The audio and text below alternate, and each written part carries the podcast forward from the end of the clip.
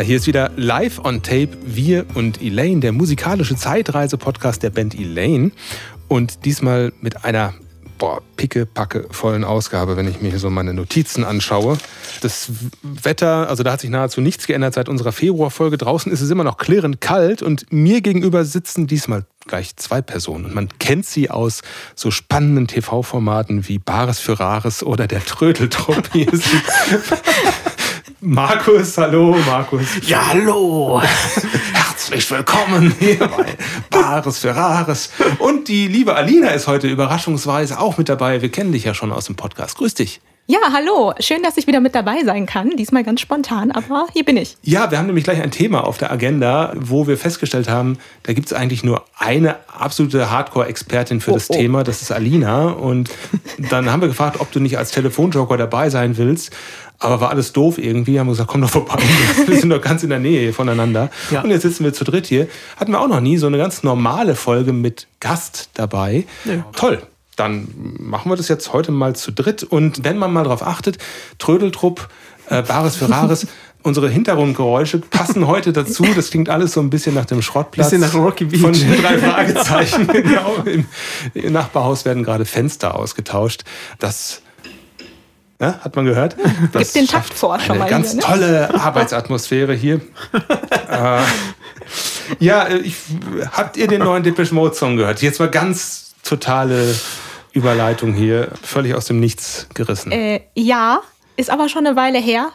Ich kann mich nicht mehr wirklich dran erinnern. Bei mir ist es ja Antwort die gleiche. Ja, ich, ich dachte, der klingt sehr ah. typisch nach Depeche Mode. Das war ja. irgendwie so ein sehr Depeche Modiger Depeche Mode Song. Ja, Ghosts Again. Ja, ja genau. Er klang nach Depeche Mode. Aber ich weiß nichts mehr von dem Lied. Genau wie du. Ja, ich ich habe ihn im Kopf, aber ich möchte ihn jetzt nicht summen. Ich habe letztes Mal so viel gesummt und das war so in der Nachbetrachtung nicht ganz so die beste Lösung. Ja, Alina, du hattest eine gute Idee, wie ich diesen Song besser hätte finden können. Genau, ja. Den ich gesucht habe. Letztes Mal habe ich ja einen Song gesummt, den ich nicht kannte. Und du hattest die Idee gehabt. Ja, ich habe mich dann, als ich die Folge gehört habe, gefragt, warum du als Keyboarder ja den Song nicht einfach auf dem Keyboard gespielt hast oder ja. diese Melodie, dann wäre es, glaube ich, für die Zuhörer einfacher, es vielleicht wiederzuerkennen und du hättest es auch in die einschlägigen Foren hochladen können, vielleicht auch im französischsprachigen Raum. Hm. Ich denke, die Chancen wären besser, dass es da jemand wiedererkennt. Oui, oui, euh, je pense und so weiter. ähm, äh, aber äh, eigentlich hatte ich dann noch weiter überlegt, man könnte das auch voll ausproduzieren und dann hoffen, wenn man das versandt, ja. dass man eine Klage kriegt. Genau. Von dem Produzenten genau. des Liedes und dann weiß man, worum es geht. Da müssen wir noch dran arbeiten. Ja. Nee, ich fand den, den Depeche Mode Song auch ziemlich gut irgendwie. So, der geht wieder so voll in die Richtung, wie so ein bisschen in den 80ern. Und, man darf es ja nicht sagen, man hat so das Gefühl, dass sie aufblühen nach dem Tod von Andrew Fletcher. Hat er nicht da noch mitgemacht? Weiß ich gar nicht. Hm, weiß es nicht. Oder meinst du, sie sind jetzt alle in einem Jahr entstanden, die Songs? ein kreativer Springbrunnen da vielleicht. Und Peter Gabriel hat auch ein neues Album demnächst am Start. Der hat schon zwei Singles raus. Das fand ich ganz interessant. Äh, das Konzept kommt mir bekannt vor. Der bringt die Singles raus einmal als Dark Mix und als Light Mix. Echt? ja, ja. Ähm, Nee, Bright und Dark Side Mix, so heißen die Dinger. So, und der, der neue Song heißt The Chord und der ist ein bisschen wie auf dem Album Us aus den 80ern. Hat mir sehr gut gefallen. Mhm. Äh, kann ich auch nur empfehlen, mal so als Auftakt. Und außer Musik hören, haben wir vielleicht auch noch andere Sachen gemacht, oder? Was habt ihr denn als liebstes Hobby so gemacht die letzte Zeit? E-Mail aufnehmen, Videodreh, Design und Label, Copy, Quadcopter fliegen, Binge-Watching, das ist mein liebstes Hobby. Ja, du hast es ja schon ein bisschen mit dem Bares für Rares vorweggenommen. Ich war als Entrümpler tätig bei einer Professionell, Freundin. ja? Nein, eine Freundin musste Teile eines Haushalts auflösen, eines mhm. Hauses. Und das ist ja wirklich eine unglaubliche Arbeit. Du kennst es ja auch, Alina, ne? Du mhm. bist ja gerade auch, hast es so, so gesehen dasselbe liebste Hobby, dass sich ja. in so einem Leben äh, in ein paar Jahrzehnten doch einiges ansammelt. Und ja, man muss dann irgendwo hin damit oder in dem Fall die wertvollen Sachen irgendwie retten, was man vielleicht noch zu Geld machen will oder an was man vielleicht gute Erinnerungen hat, das dann noch rausziehen und den Rest, naja, müssen dann die Profi-Entrümpler übernehmen. Horst Lichter. Ja, du hast auch so eine Situation da gerade. Ja, genau. Also ich bin jetzt quasi auch in einer Renovierung und hoffe dann bald umziehen zu können. Gut, eher renovieren als jetzt wirklich was entrümpeln. Also das Entrümpeln habe ich letztes Jahr schon gemacht, größtenteils. Also das ist äh, eine Verwandtenwohnung quasi, den Haushalt aufgelöst. Das ist natürlich auch immer irgendwie so ein bisschen emotional behaftet. Ne? Das war jetzt natürlich bei deiner Freundin Markus halt auch so. Da tut man sich dann immer schwer und ja, im Grunde, wenn es jetzt wirklich um Geschwindigkeit geht, ist es da, glaube ich, tatsächlich besser, Profis anzuheuern, die dann da gar keine Verbindung zu haben und dann da wirklich einmal quasi mit dem Vorschlaghammer durchgehen. Ja. Ich glaube, die große Falle ist, dass man sich denkt, oh, guck mal hier, das, der Gegenstand oder irgendwie das Gerät, das hat doch bestimmt noch einen Wert. Das kannst du doch nicht einfach so verschenken oder wegwerfen. Ja. Wir haben das mal so in unserem privaten Vorgespräch mal so ausgerechnet. Wenn du so irgendwie Gegenstände, wenn du mehrere davon hast und du willst die halt einlagern, bis du einen Käufer oder eine Käuferin dafür gefunden hast, die musst du ja auch erstmal suchen und Stunden investieren, bis du jemanden dafür hast. So eine Lagerhalle kostet 30, 40 Euro im Monat, wenn nicht mehr, je nachdem, wie viel du da einlagerst. Und dann lohnt sich das schon nicht mehr. Also der Wert ist eigentlich nur dann da, wenn du ihn auch wirklich umsetzen kannst. Ja. Ne? Also da hat mir meine gute Freundin Caroline was zugesagt, was ich sehr interessant und sehr erhellend fand. Und zwar sagte sie zu mir, wenn es da jetzt eben um eine Auflösung von einem anderen Haushalt, also nicht des eigenen Haushalts geht, dass man selbst die Dinge ja nicht bezahlt hat. Also sie sagte zu mir, du hast es nicht gekauft, du hast das nicht bezahlt. Wenn du das wegwirfst oder völlig unter Wert verscherbelst, hast du keinen Verlust. Du schaust dir das an und denkst, wow, das hat mal beispielsweise 1000 D-Mark gekostet. Aber wie du jetzt schon gerade gesagt hast, ne, man gibt Zeit und Geld dafür aus, wenn man das aufheben will oder verschwendet eben sehr viel Zeit damit zu versuchen, da noch das meiste Geld rauszuquetschen irgendwie. Und das ist eben das, was meine Freundin damit meinte. Ich habe in dem Fall keinen Verlust, weil ich das nicht für 1000 Mark gekauft habe. Jemand anderes hat es bezahlt. Und ich zahle eigentlich nur drauf, nämlich an Energie und Nerven und, und stimmt, sonst was, ja. im Zweifelsfall Geld, wenn ich daran so festhalte. Das Die fand ich- Belastung ist dann der Verlust, ne? Genau, das ist dann noch der Für dich selber. Verlust, ja. Und ich meine, wenn ich was dafür kriege, dann ist das natürlich ein netter Bonus, aber ist es das wert, da eben so viel Energie reinzustecken? Sammelt ihr was? ja, äh, Mikrofone. Nein, also ich, ich bin eher in, in unserer Familie der Sammler, so wie mein Vater. Und meine Mutter und mein Bruder sind eher die Leute, die sehr reduziert halten, äh, die Wohnung und auch schon zu Lebzeiten das ausräumen. Ich äh, tue mich auch schwer, Sachen wegzuschmeißen. Vor allem, wenn ich weiß, das ist immer viel so Technikkrempel und so bei mir. Und das macht auch echt viel, viel Müll eigentlich. Also es ist, äh, macht das Haus auch ziemlich voll, vieles. Aber ich habe dann halt meistens auch dafür bezahlt äh, oder so. Und mir fällt das auch schwer. Und auch so defekte Sachen, dann denkst du, ach ja, vielleicht kann ich das nochmal als Ersatzteil für irgendwas anderes gebrauchen. Aber so, so, das wird dann halt immer mehr. Und man muss sich, glaube ich, wirklich klar machen, will man jemand anderen die Suppe irgendwann auslöffeln lassen? Ich glaube nicht. Mhm. Also jeder, der das schon mal selbst dann durchgemacht hat, der denkt dann vielleicht auch an sich und sagt, also so weit möchte ich es aber nicht kommen lassen. Was bei dir? Hast du auch was? Nee, ich habe mich da, glaube ich, ganz gut im Griff. Also das Einzige, wo ich Probleme habe, Ordnung zu halten oder mich davon zu lösen, sind tatsächlich Dateien. Also wenn, dann bin ich der Dateisammler, der alles Mögliche in allen Work-in-Progress-Stufen irgendwie aufhebt und sammelt und äh, da nicht hinterherkommt.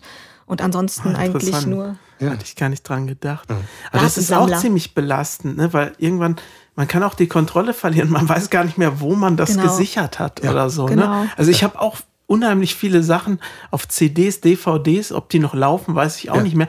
Auch unbeschriftet. Aber ich brauche es eigentlich auch nicht. Ich habe es in den letzten Jahren nicht gebraucht. Aber es ist auch echt, ja, habe ich gar nicht dran gedacht, dass man auch, nimmt zwar nicht viel Platz weg, aber ist ganz schön belastend auch irgendwie und unnötig. Ja, ich habe das, ich hab das hinter mir so, ein- so ein Stück weit. Ich hatte auch eine riesige Sammelleidenschaft für alles Mögliche.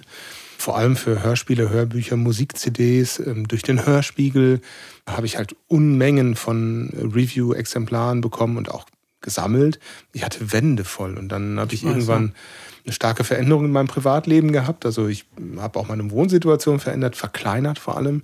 Und äh, ich musste mich da komplett von trennen. Also ich konnte wirklich mhm. nur die Liebhaberstücke noch behalten und ja auch damit leben, dass der Rest dann eben wirklich für nichts dann verschenkt wird. Ne? Also ich habe auch nichts dafür bezahlt. Ich habe Zeit investiert dann in, die, in das Hobby, ne? aber trotzdem war das schwer für mich und habe das auch recht gut reduziert bekommen inzwischen, auch mental.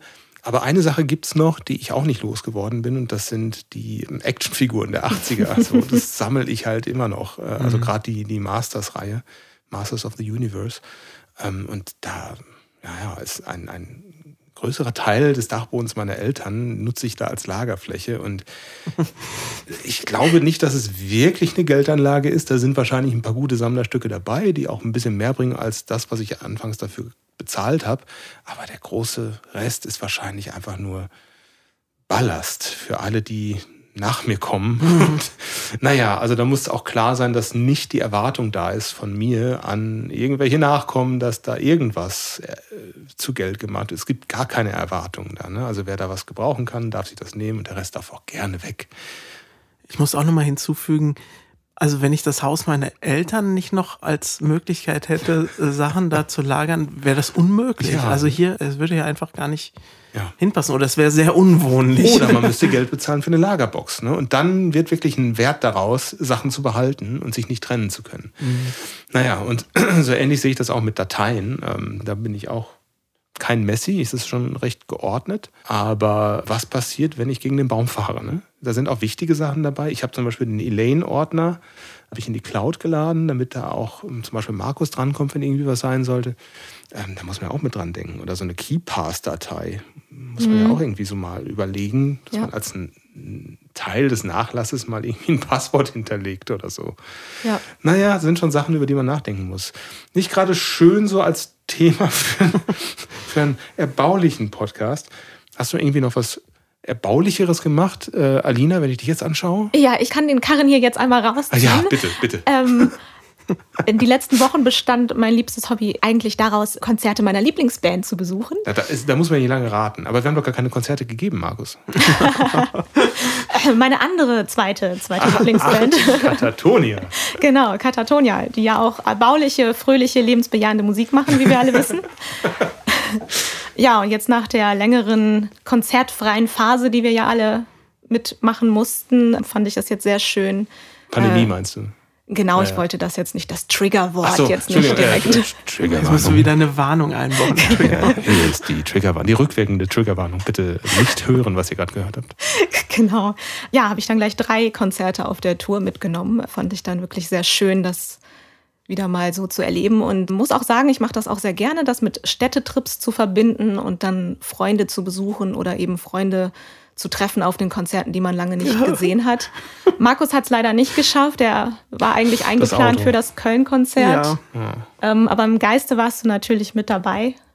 Ja, kann ich kurz sagen, die Motorkontrollleuchte vom Auto ging an und deshalb ja. bin ich umgekehrt. Wie sie nachher herausstellte, hätte ich weiterfahren können. Hey, hier noch wieder eine Triggerwarnung für alle, die auf Autopannen reagieren. Ach so. Ja, scheiße. Ach, das ist ja echt ja. ärgerlich. Und äh, die Konzerte, wie würdest du das so im Vergleich sagen? Also es ist ja immer dieselbe Show gewesen, also an Songauswahl, denke ich mal. Genau. Mhm. Aber natürlich ist der Sound immer ein bisschen anders von Halle zu Halle. Ne? Die Band performt vielleicht auch anders. Hast du da große Unterschiede drin gesehen? Ähm, ja, auf jeden Fall. Also das ist auch etwas, was ich immer sehr reizvoll daran finde, wenn man mehrere Shows einer mhm. Tour sieht, weil man doch dann irgendwie mal eine sehr unterschiedliche Erfahrung hat. Also wie du sagst, die Hallen spielen eine wichtige Rolle. Ich überlege gerade, wie kann ich das denn? Ich will ja hier jetzt auch niemandem auf die Füße treten. Ich versuche mal besonders schlecht. diplomatisch in einer der Hallen, die bekannt dafür ist, eine schlechte Akustik zu haben war wie zu erwarten der Sound ziemlich schlecht und es war auch sehr kalt in dieser Halle. Und, und ich war, war, nicht da. Und, und, und du warst nicht da, genau. Und das war also, ja, objektiv betrachtet würde ich sagen, war das eher eine der schlechteren Erfahrungen von diesen dreien, okay. die ich jetzt hatte. Und äh, ein anderes hat mir dann sehr gut gefallen. Da passte die Stimmung im Publikum, finde ich, ist auch immer sehr wichtig, ja, ähm, wieder die Dynamik ist, wie die Leute aufgelegt sind. Und ich glaube, dass das auch dann immer von der Band, also egal jetzt von, von welchem Künstler, reflektiert wird, dass wenn das Publikum wirklich voll dabei ist, äh, mitmacht, emotional auch irgendwie äh, sichtlich angesprochen ist, dass das dann auch nochmal den Künstler befeuert und da dann auch nochmal irgendwie andere, eine andere mhm. Dynamik mit herausbringt. Und ähm, ich glaube, das schaukelt sich dann irgendwie dann gegenseitig so ein bisschen hoch und wird dann eine, eine sehr schöne gemeinsame Erfahrung von Publikum und Band. Also ja, für mich waren alle drei sehr unterschiedlich. Für die Leute, die natürlich nur ein Konzert besuchen, die kriegen das nicht so mit. Und da habe ich für mich immer den Wunsch, dass trotzdem alle ein schönes Konzert haben. Also dass jeder, egal auf welchem Konzert er war, nachher nach Hause geht und, und sich gut fühlt und, und hoffentlich dann das Gefühl hat, er hat eine schöne, einen schönen Abend verbracht. Mhm. Wo du gerade meintest, ja, jeder soll ein schönes Erlebnis beim Konzert haben. Also ich muss ehrlich sagen, dass je älter ich werde, desto Schlimmer finde ich es, zu Konzerten zu gehen, weil immer etwas nicht stimmt.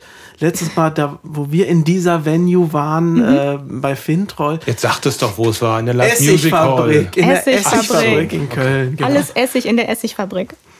Da war es ja arschkalt, schweinekalt da drin. Schaut out an die Essigfabrik. Der Sound war, war auch.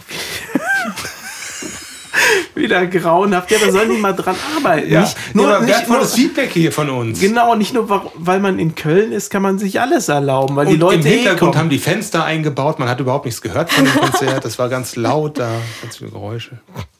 Nee, könnt ihr Konzerte noch genießen? Ich gehe nicht mehr hin. Im oh. Sitzen, also äh, ich nein, ich, ich, war, ich war einfach wirklich auf keinem mehr. So seit vor der Pandemie. Stimmt doch gar nicht, du warst bei experimenteller Musik. Nein, also du denkst jetzt eher genau. an, ja, an, an, an Rockkonzerte oder, oder Bandkonzerte, genau. Ja, ja. Ich bin total erholt. Mein liebstes Hobby war nämlich Reisen. Ich komme gerade von Lanzarote wieder. Wer es sich leisten kann. Ach ja. Ach ja. Zwei Jahre konnten wir nicht reisen. Nur mit Maske auf und äh, abends um 9 Uhr wieder schön zurück sein. Nee, das war ganz war toll. So? Aber Moment mal, warst du nicht neulich in den Niederlanden? Ja, gut. Äh, das zählt ja nicht gut, als Urlaub, ist oder? Ja, das ist ja kein Flugurlaub und äh, wir wollen jetzt auch nicht hier den äh, Flugurlaub schämen. Also er war schon oft weg. Ich war also ziemlich, ich war relativ häufig weg, ja. So, so. ja, aber wart ihr mal auf den Kanaren? Schon mal einer von mhm. euch? Nee. Aber wie kamst du in die Eifel und hast Mantenna gefunden? Ah, das kann ich erklären. ähm, die Meerschweinchen, die kein Mensch mehr kennt hier aus dem Podcast, die am Anfang aber immer mit dabei waren, ist inzwischen eine neue Generation von Meerschweinchen. Die können natürlich nicht mit auf die Kanaren fliegen und deswegen braucht man da einen, ähm, einen Ferienhort für die Kinder, also für mhm. die Meerschweinchenkinder. Und der ist in der Eifel und auf dem Rückweg habe ich Mantenna bei einem Rossmann gefunden. Rossmann, einem, einem Drogeriemarkt gefunden. Mantenna, ganz, du schaust gerade ganz ich, ja. unwissend.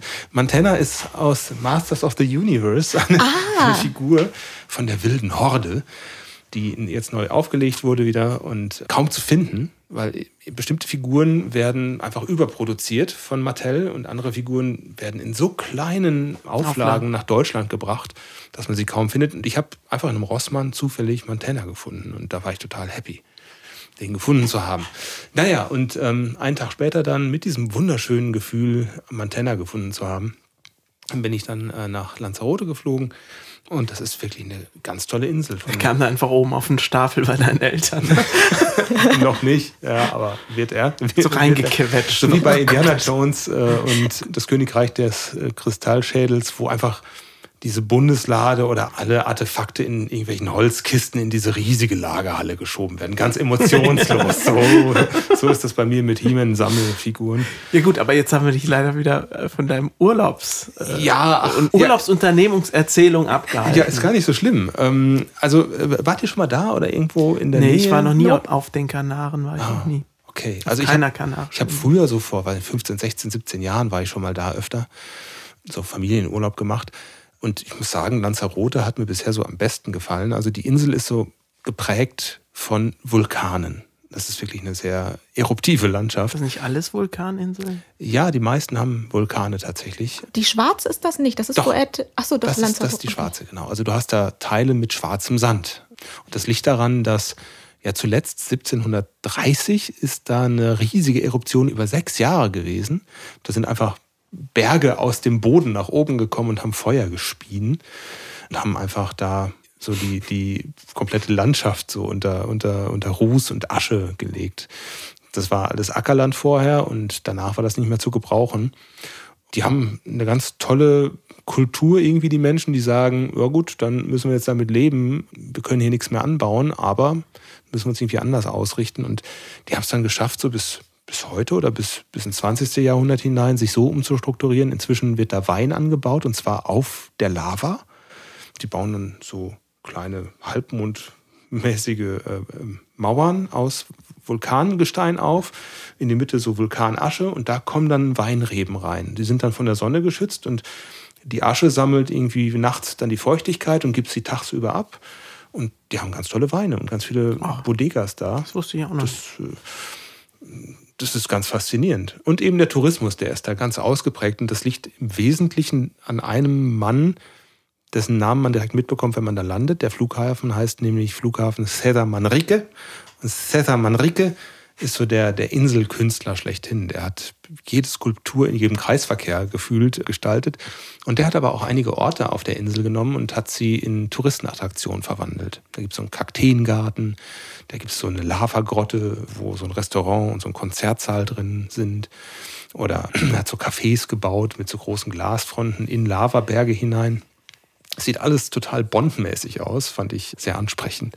Auch ein bisschen 80er-mäßig. Und in einem der Dinger wurde Tim Thaler gedreht, diese 70er-Jahre-Sendung. Weiß nicht, ob euch das, dir wird das nicht sagen wahrscheinlich. Mm -mm.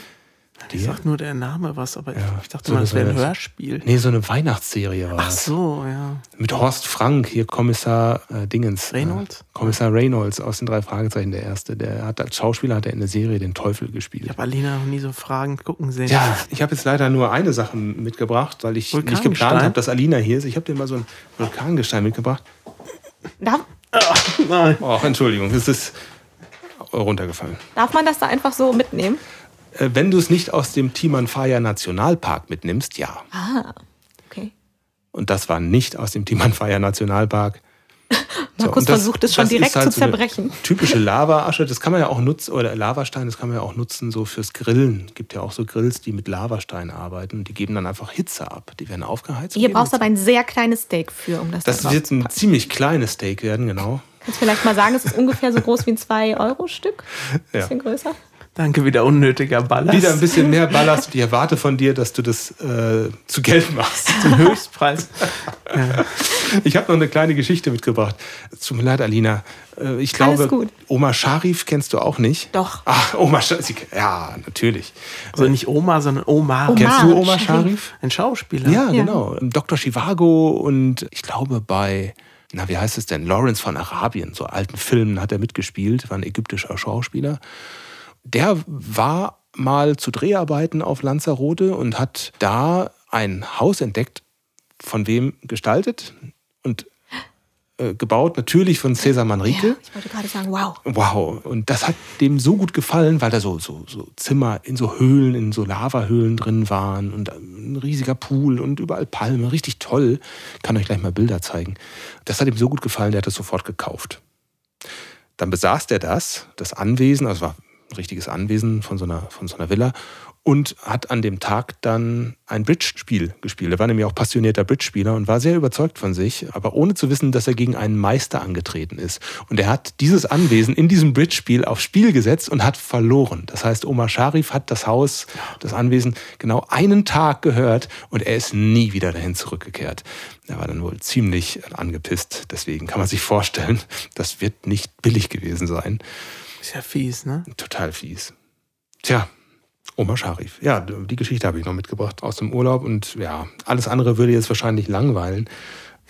Ich habe ein bisschen Musik mitgebracht von der Insel. Da gab es nämlich so eine schöne Stadt, so eine Künstlerstadt. Tegise heißt die und da lief Nicolas Jar auf und ab. Und das ist so ein elektro-jazziger Künstler aus Bolivien, glaube ich. Oder? Wo kommt er her? Nee, aus Chile ursprünglich. Nehme ich mal mit auf die Liste. Hört euch das mal an. Das ist was ja. ganz anderes, als man sonst hier auf der Liste findet. Die Liste ist übrigens die Playlist, die so heißt wie der Podcast Wir und Elaine, findet man auf Spotify und dank Alina auch auf dieser. Elaine aufnehmen, Videodreh, Design und Label, Copy, Quadcopter fliegen, Binge-Watching, das ist mein liebstes Hobby.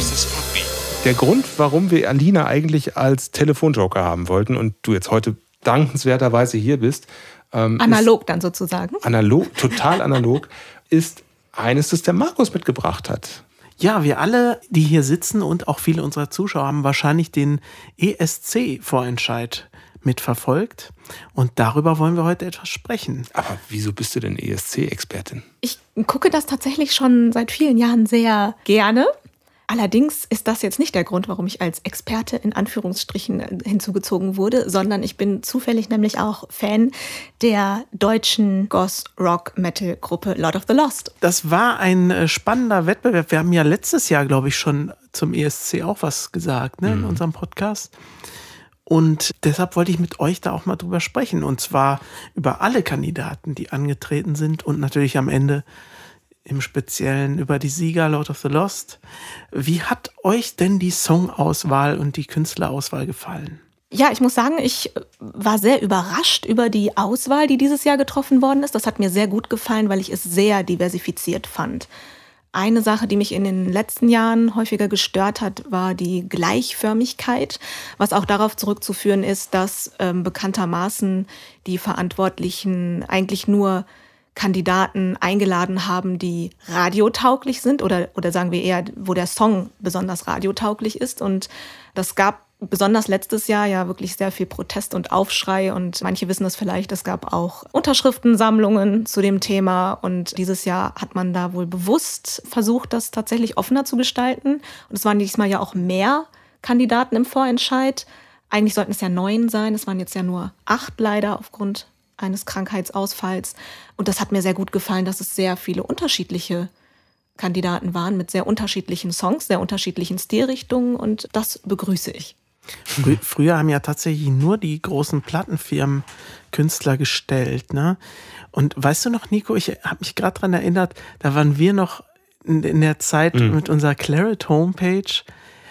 Mit unserer Demoband damals. Genau, ja. da gab es doch einen Künstler einer ja, Demoband, der nicht eingesehen hat, warum er nicht auch ja. seinen Song da mal vorstellen konnte, warum überhaupt nichts in Erwägung gezogen wird, sondern warum nur die großen Plattenfirmen Deutschlands ja.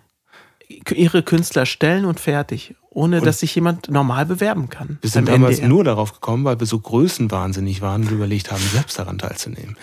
Genau. Und jemand anders hat das schon versucht und es ging einfach nicht. Und der hat sich dann, glaube ich, reingeklagt oder so. Aber das war alles. Dann wurde sich das mal angehört und sagt, ja, nehmen wir nicht. Ne? So, so ja, ja, schön, schön Dank. Aber seitdem hat sich das ja echt immer ein bisschen geändert. Und jetzt ist es ja auch ein bisschen offener geworden, dadurch, dass auch Leute reingevotet werden können durch was auch immer. Ne? Ich glaube, mhm. war das eine, eine TikTok? Genau, diesmal wurde der Wildcard-Kandidat über TikTok irgendwie reingewählt. So ganz genau weiß ich das jetzt auch nicht, da ich selbst nicht auf TikTok bin. Aber das ja war dann der Beitrag Icke Hüftgold, ne? Äh, Nico Hüftgold, ne? Nicht Nico Hüftgold. Nico Hüftgold. Schön, Dank. Vielen Dank auch. Das war äh, Bodyshaming, ne? Ja, weißt du schon, ne? Triggerwarnung dann nochmal ja, nach. Triggerwarnung. nee, aber der ist über TikTok reingekommen? Mhm, genau. What? Also es gab ja früher auch schon manchmal diese sogenannte Wildcard. Das ist dann, wenn ich mich jetzt nicht ganz irre, ist das eben immer ein Kandidat, der relativ spät erst dann dazu Aha. kommt, wenn die anderen schon feststehen. Also für sowas hätte ich mir Chong vorgestellt, der so ein bisschen K-Pop-mäßig da unterwegs, nee, V-Pop wäre das dann, ne? Ich glaube, das war, der hatte vietnamesisch. Genau, das ist zwar ein Deutsch-Vietnameser, aber mhm. ja, musikalisch und dann auch mit dem Tanzen und dem Visuellen würde ich schon sagen, dass das, denke ich, schon am K-Pop, also an dieser Ästhetik ja, angelehnt ja, gewesen ist. Ich denke, das können wir ruhig so sagen. Aber nee, also die anderen Künstler bis auf Icke Hüftgold, die standen schon relativ frühzeitig fest. Aha. Wobei das auch alles erst dieses Jahr passiert ist. Also mhm. erst in den letzten noch Wochen. Nicht so lang. Ja. Er hat sich doch auch schon oft beworben, ne, der Trong haben die am mhm. Anfang der Sendung gesagt. Also das war irgendwie sein großer Traum, da mal im Vorentscheid mitzumachen, wahrscheinlich auch im ESC. Das hat ja nicht geklappt. Aber den fand ich zum Beispiel auch gar nicht schlecht, obwohl es ja auch sehr viel Getanze war mhm. und teilweise hat er nicht gesungen und es klang immer noch so, als jemand singen würde, weil die Backings das dann so aufgefüllt haben. Also der Gesang war relativ unnötig von ihm dazu, sage ich mal. Und das ist, glaube ich, auch nicht das, was die Leute so in erster Linie sehen wollen. Man will sich ja schon mit dem Sänger auch irgendwie so ein bisschen identifizieren, denke ich mal. Und so eine halbe Tanzveranstaltung, auch wenn die sehr gut war, ist, glaube ich, nicht so das, womit man das da wirklich die, die Kiste gewinnen kann. Mich hat es auch nicht so abgeholt, aber ich bin da auch nicht so das Zielpublikum, glaube ich. Ja, also ich fand es aber gut, dass das mit dabei war, dieser Beitrag. Also weil das eben mal was anderes war. Ja, stimmt. Ja. Und ich, ich meine, ich, ich hatte Markus äh, privat vorher auch schon äh, gesagt, dass ich es etwas bedauert habe, dass da eben sehr viel leider vom Band kam, vom Gesang, was, glaube ich, auch nicht unbedingt anders möglich war, außer man mhm. hätte den Song extra für die Live-Performance umstrukturiert. Mhm. Das fand ich etwas schade, war deshalb also jetzt auch nicht unbedingt mein mhm. liebster Beitrag, aber ich habe mich sehr für ihn gefreut, dass er dabei sein konnte und fand es eben, hat dazu beigetragen, dass das eben so ein bunter und unterhaltsamer Abend gewesen ist. Mhm. Also von daher finde ich das auch nicht schlecht, dass dieser Beitrag mit dabei gewesen ist. Mhm. Ja, danach kam René Miller, Concrete Heart. Das war so einer der beiden Songs, des Abends, die so richtige Radionummern ja. waren. Und man muss auch sagen, in der Studioversion auch besser geklungen haben als mit dem Live-Gesang. Ja. Da hat man dann schon gemerkt, dass es nicht so gut rüberkam wie in der Studioversion, fand ich. Im Chorus war es besser als in der Strophe, fand ich. Mhm. Weil bei der hohen Stimme hat er richtig Druck machen können. Ähm, bei der ähm, leisen Stimme hat mir da auch ein bisschen was gefehlt. Er ist eigentlich Produzent und hatte oh. gesagt, er will das jetzt selbst mal als Interpret machen und versuchen. Hat auch gut funktioniert, fand ich, aber.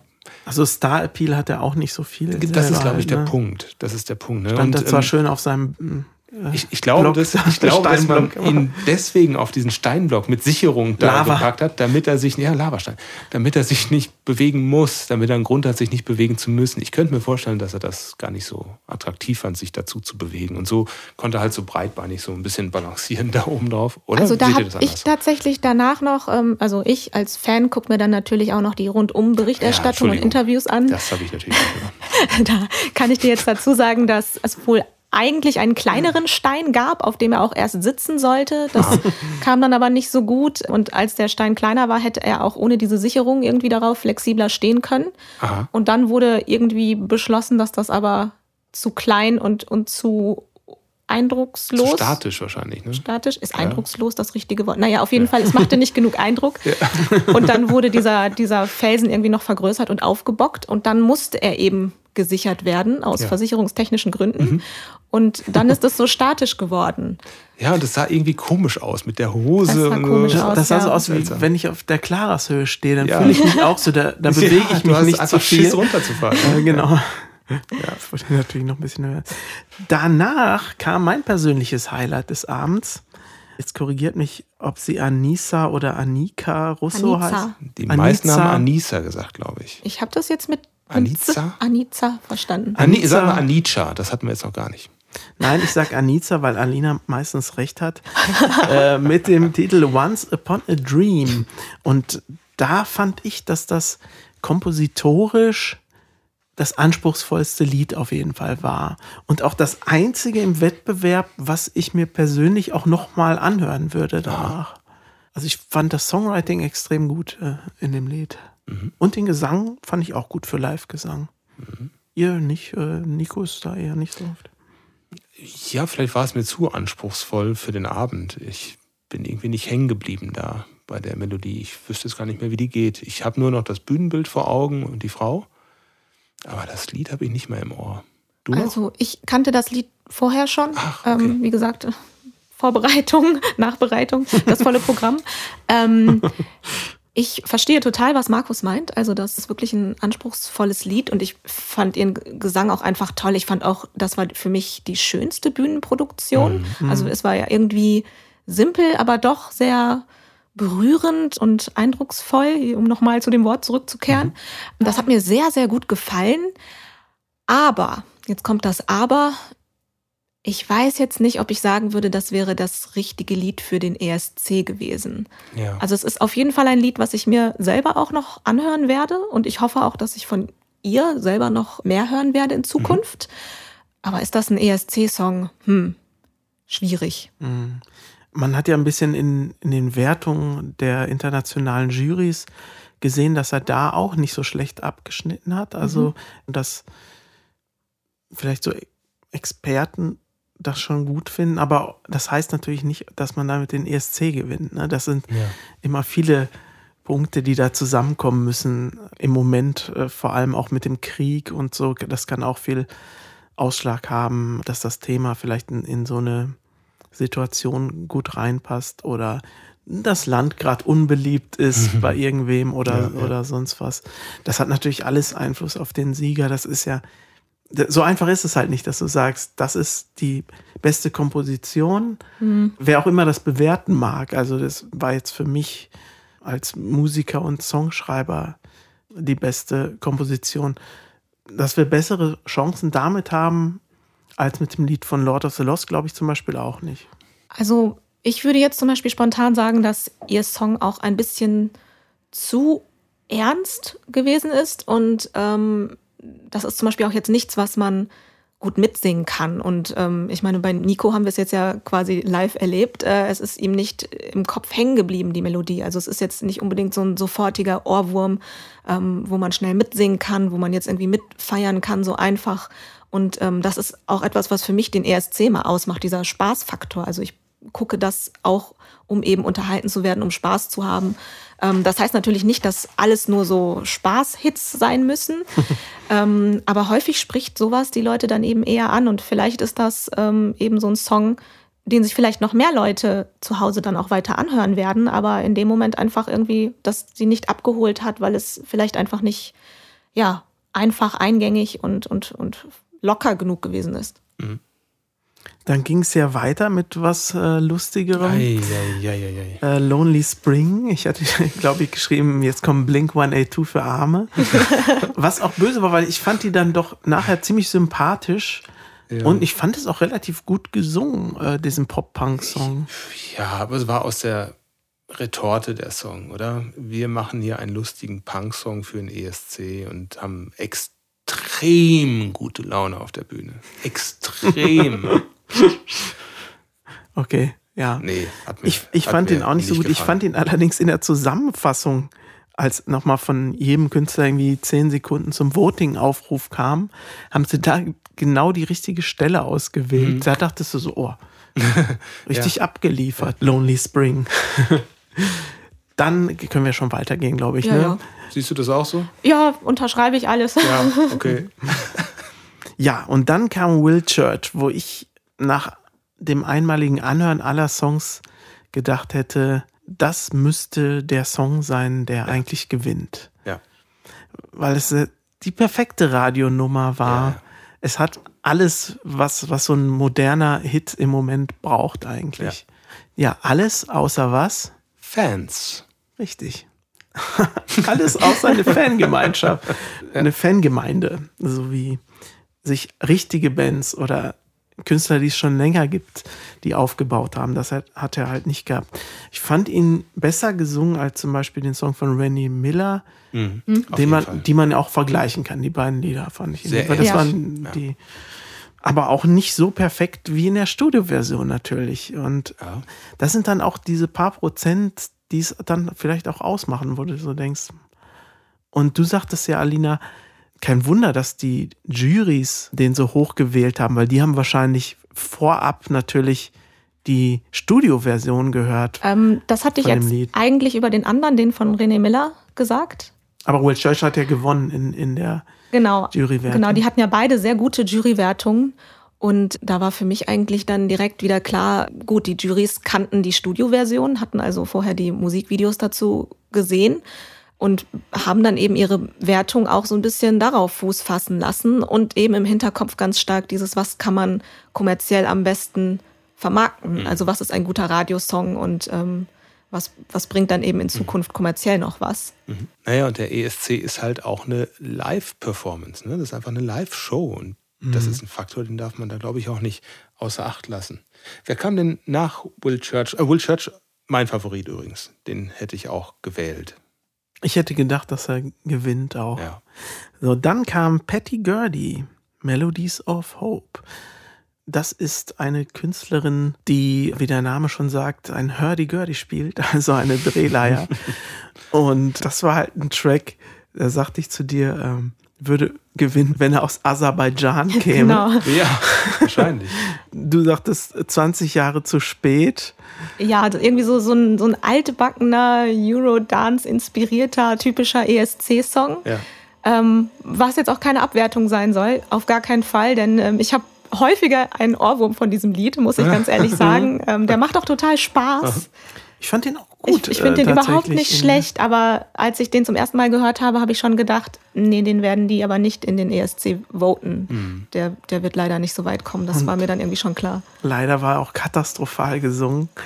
Also sie wirkte so aufgeregt und kurzatmig, dass man die ganze Zeit nur Mitleid hatte während sie gesungen hat. Also ja. so ging es mir jedenfalls. Sie, sie strahlte eine Unsicherheit auf der Bühne aus. Und ähm, wenn du jetzt mal direkt vergleichst ähm, mit, mit Will Church zum Beispiel, der eine ziemliche Sicherheit hatte, fand ich, in, in seiner Performance, in seiner Ausstrahlung, wirkte sie wie eine Künstlerin, die das noch nicht so häufig gemacht hat in einem solchen TV-Format zum Beispiel oder mhm. vor so einem großen Publikum. Ja. Das merkst du dann. Und das haut dann voll auf die Stimme. Ich meine, wenn, wenn man nervös ist, dann ist die Stimme einfach kaputt. Wir das kennen das kennt alle, man von Vorträgen, das kennt man von Bühnenauftritten, äh, wenn man das mal gemacht hat. Ich glaube, da fehlt einfach die Erfahrung und äh, ich denke mal, von ihr können wir noch mal was hören. Öfter mal in den Fernsehgarten gehen, dann kommt das schon. Obwohl, da sieht man nicht live. das passt ja dann auch nicht. Nee. Ja, also mir hat das wirklich sehr, sehr leid getan. Also ähm, ja. als ich das dann gesehen habe, wie sie da leider wirklich eingebrochen ist, äh, stimmlich, da tat mir das einfach unglaublich leid für sie. Und ich muss aber auch sagen, ich fand sie da sehr verloren. Also die, die mhm. Produktion fand ich überhaupt nicht passend. Nee. Und ich habe nicht verstanden. Also etwas, wovon ich denke, dass es Sinn gemacht hätte, vielleicht hätte es ihr auch geholfen, Patty hat ja eine Liveband, die okay. meines Wissens besteht zu großen Teilen aus Musikern von Subway to Sally.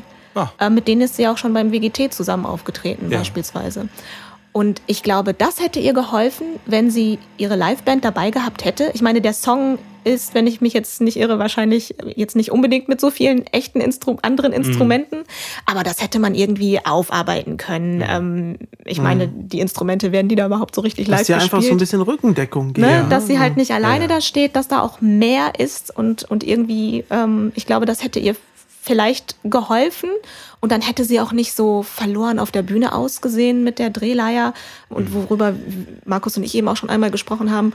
Ähm, man hat das mit dem Kleid, also mit diesen Ästen da auch überhaupt nicht verstanden. Nee, das war schwierig ähm, zu verstehen. Ne? Und dann stand sie da irgendwie ganz steif, weil sie sich, glaube ich, wegen dieses Konstrukts auch nicht so gut ja. bewegen konnte. Und wer Patty Gurdy kennt, weiß, dass sie sonst auch so ein bisschen tanzt, also soweit mhm. das mit der Drehleier möglich ist. Und also wirklich sehr aufgeweckt und fröhlich immer rüberkommt und damit auch das, den Zuschauer mitreißt. Mhm. Und das ist da leider, leider nicht passiert. Und das finde ich sehr schade.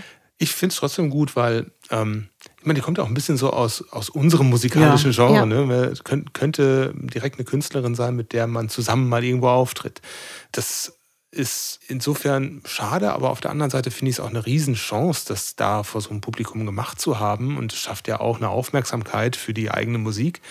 Und ich denke, das Publikum oder ihre Fans sind da und werden das auch gut finden und das wird ja nochmal deutlich mehr Rückenwind verschaffen für die eigene Sache und nicht für den ESC, aber für die eigene Sache. Ich glaube, das war ein Gewinn für sie, das gemacht zu haben. Mhm. Ja, auf jeden Fall. Also ich denke, dass da viele Leute, die vielleicht das noch gar nicht kannten, das Konzept mit der Drehleier da jetzt vielleicht dann auch mal auf das Thema so ein bisschen kommen ne? und man da dann irgendwie auch ein bisschen Werbung machen konnte. Und sie hat viermal so viele Publikumspunkte bekommen wie zum Beispiel in René Miller. auch interessant, ne? Mhm. Ja, also unterstützt ja irgendwie auch die, diese Einschätzung. Ja, ja und dann kam Icke Hüftgold. Wollen wir direkt weiterspringen zum Die nächsten? Gutem ja, ich glaube, da muss man echt nicht viel zu sagen. Ne? Also ein reines Ballermann-Lied. Ja. Der, aber der, der, Versuch, ein bisschen auf Gildo Horn oder Stefan Raab zu gehen mit den oder Laila oder also vom Song. Aber habt ihr das mitbekommen, ähm, dass äh, in der Live-Show, dass er an einer Stelle versucht hat, den, den Refrain vom Publikum singen zu lassen und keine Reaktion kam? nee. Also das war, das war nur sehr kurz. Ähm, ich glaube, das hat man vielleicht auch nur gemerkt, wenn man den Song schon vorher kannte. Da gab es eine Stelle, Da sollte, glaube ich, das Publikum dieses La La La singen. Da dreht er sich dann also hin zum Publikum und streckt das Mikro in die Richtung und es kommt nichts. Und man sieht dann in der totalen, die Kamera hat dann auch relativ schnell umgeschnitten. Komplett bestuhltes Publikum Ja, und, und der ist nicht im Ballermann. Man konnte dann da in der totalen aber sehen, dass in die Richtung, in die er gewandt war, sich also niemand bewegt hat und auch niemand mitgesungen hat. Und dann äh, hat er schnell selber weitergesungen. Ähm, und äh, das ist für ihn dann wahrscheinlich in der Situation wirklich, äh, wirklich schlimm, kann ich mir vorstellen. Aber ist eben auch eine ganz andere Situation. Ne? Also dieses Studiopublikum ist eben nicht das Après-Ski-Publikum. Ja, und das, Das ist eine ganz andere Art von ESC-Publikum Show. auch nicht. Also Genau. wenn du irgendwelches inter internationales Publikum in Liverpool hast und du bringst da so einen so Après-Ski-Ballermann-Pisten-Hit da, ja, wer soll denn da mitsingen? ja, wer soll dafür anrufen? Wer soll dafür anrufen, genau. Äh, Anders, stell Deichkind dahin mit einer ähnlichen Performance und die hätten ein paar mehr Punkte geholt und ein paar mehr Anrufe. Aber sei es drum. Ja gut, aber fürs Ausland hätte es dann auch nichts Hätte es auch nicht ne? gereicht. Genau, weil das einfach wirklich sehr national ist. Ja. The National hinstellen. Dann wäre Frieda Gold gekommen, kam Ja. aber nicht, ne? Und War deshalb, krank, ne? Meine Namensvetterin, die Alina. Genau. ja, keine Ahnung, ich hatte den Song gehört, fand den auch nicht schlecht jetzt oder so, aber ich glaube, er hätte eh nicht gewonnen. Ja, würde ich mich anschließen. Also, Wäre er Fri- Frieda Bronze geworden. tja, dann kam der Gewinnertrack, Blood and Glitter von Lord of the Lost. Und dann Yay. gebe ich mal in den Fanclub. Ach so, oh Gott. Fanclub. Ich, an dieser Stelle Disclaimer, ich bin kein Fanclub-Mitglied. Noch nicht. Noch nicht. Nico, Noch du hast nicht. doch hier die, äh, die, die Statistik, ne? Ja, Vielleicht kannst du noch mal sagen, nach dem Jury-Voting, Ja. wie sah es denn da aus? also nach 69? dem Jury-Voting wäre Will Church auf Platz 1 gewesen mit 90 Punkten. Fand das Publikum aber gar nicht. Die haben Will Church relativ weit unten gesehen. Laut Jury auf dem zweiten Platz wäre Anissa Russo gewesen. Und dann auf dem dritten Platz haben sie René Miller verortet. So, und Lord of the Lost wäre irgendwann so im Mittelfeld gekommen mit 43 Punkten von der Jury. Also das ist die Jury bestehend aus, ich glaube, das waren verschiedene Länderjurys, auch von Fernsehsendern oder so. Äh, aus acht? Ländern, genau. Acht Ja. Länder, A, fünf Personen. habe das Voting-System nicht ganz verstanden, warum das jetzt so sein muss. Ähm, das Lena hat's war jetzt verstanden. ganz, ganz neu. Das war jetzt zum ersten Mal mit der ausländischen Jury und auch eine Reaktion auf den Backlash und Shitstorm vom letzten Jahr.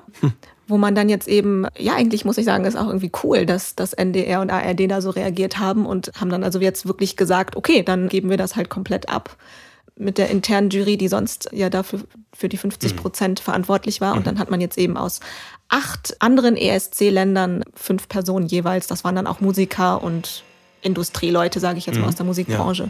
Und die haben das dann gemacht. auf jeden Fall schon mal eine bessere Erfolgschance. Aber wenn wir jetzt mal schauen, wie das Publikum ge- gewotet hat, und das ist ja dann nur das deutsche Publikum gewesen. Genau, das ist nur das deutsche täuscht. Publikum. Da gab es doch eklatante Unterschiede.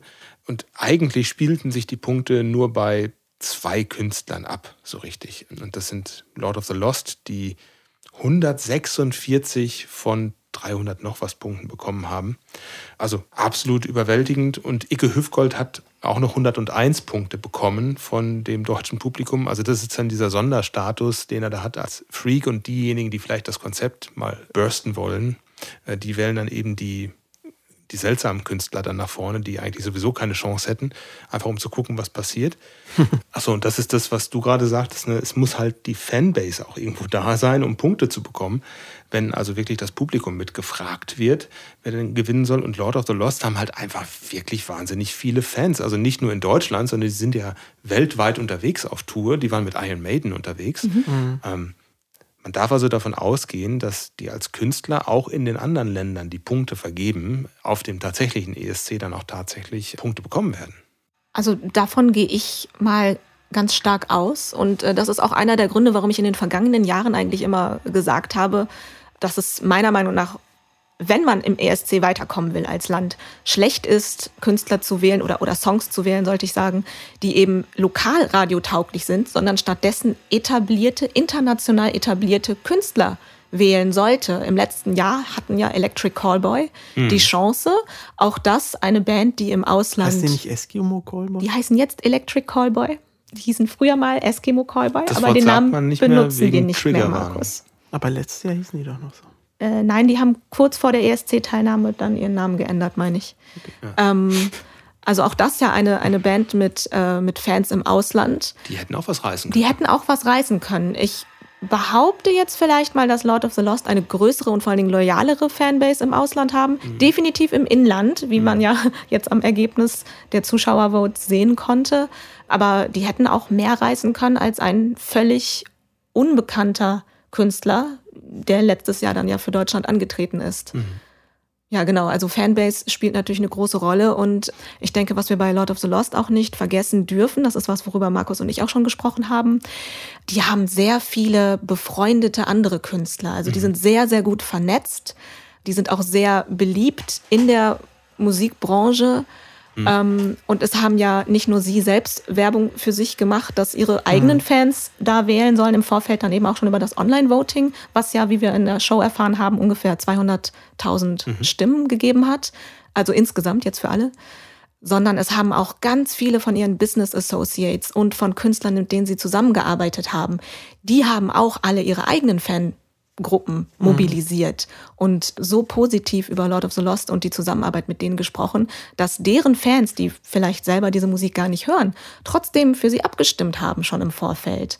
Und ähm, ich glaube, das macht auch wahnsinnig was aus. Also bin ich jetzt wirklich Einzelkämpfer um die Stimmen oder habe ich also wirklich so ein Netzwerk aus Leuten, die auch alle Fans haben, die dann eben ihre eigenen Fans äh, darum bitten, hey, tut mir einen Gefallen und wählt meine Freunde da rein.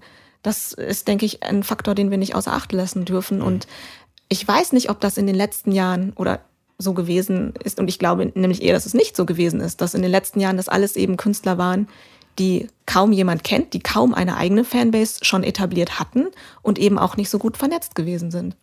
Interessanterweise hatten auch Faun aufgerufen, für Lord of the Lost zu stimmen, obwohl eigentlich Patty Gurdy als ehemalige Labelkollegin, Universal oder wo ist die? ja, die, die ist auch bei Universal, aber nein, äh, auch sie haben für Lord of the Lost aufgerufen. Und das ist echt Gold wert, wie man dann gesehen hat. Und ich denke auch, man sah ja auch, dass sie in der finnischen Auslandswertung auch die volle Punktzahl bekommen haben, was ja ein, so ein Metal-Land ist, auch Ja. in Finnland. Und ich denke mal, in, in deren Einzugsgebiet, wo die irgendwie bekannter sind, da könnten echt Stimmen rumkommen. Österreich, wahrscheinlich der deutschsprachige Raum aus Finnland. Und deshalb, ich bin fest davon überzeugt, also es wird auf keinen Fall ein letzter Platz für uns. Ja, Äh, Das jetzt kann eigentlich gar nicht passieren. Ja.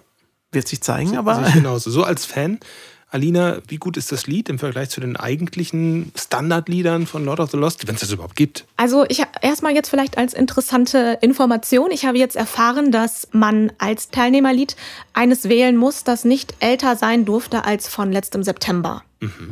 Und nun hatten Lord of the Lost am 30. Dezember ein neues Album herausgebracht mit dem Titel Blood and Glitter. Das ist also der Titeltrack, der in derselben Woche, also dann die erste Januarwoche, auf Platz 1 der deutschen Albumcharts geko- gegangen ist.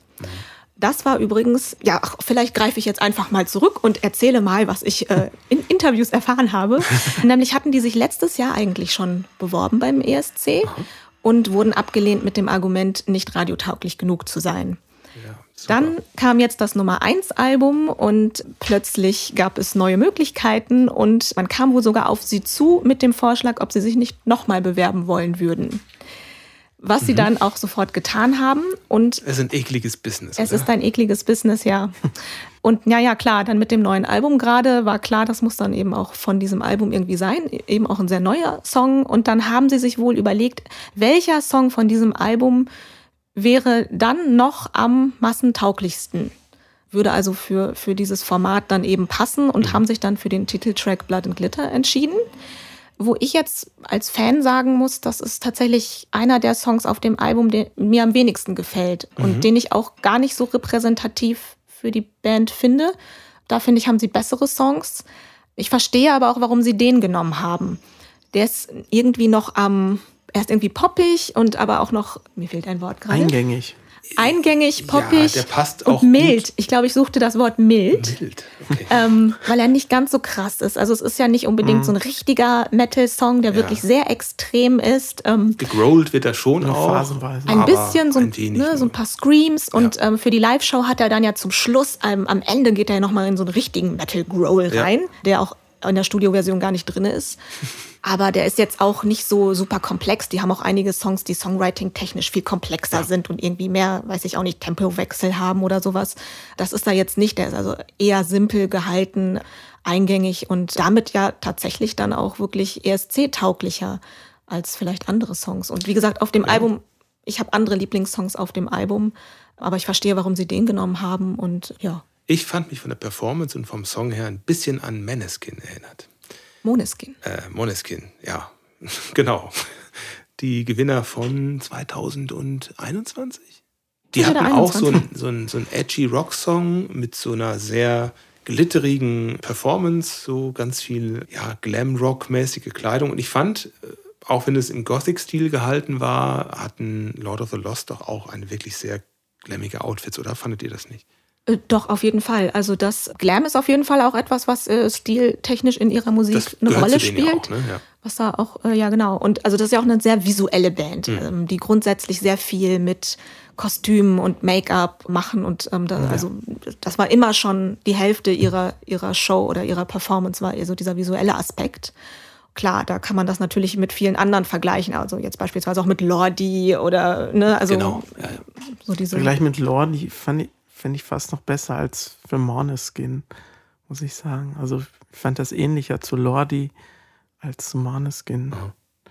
Die also etwas eleganter waren. Das ist ja immer so ein bisschen so eine Hau drauf Nummer eher.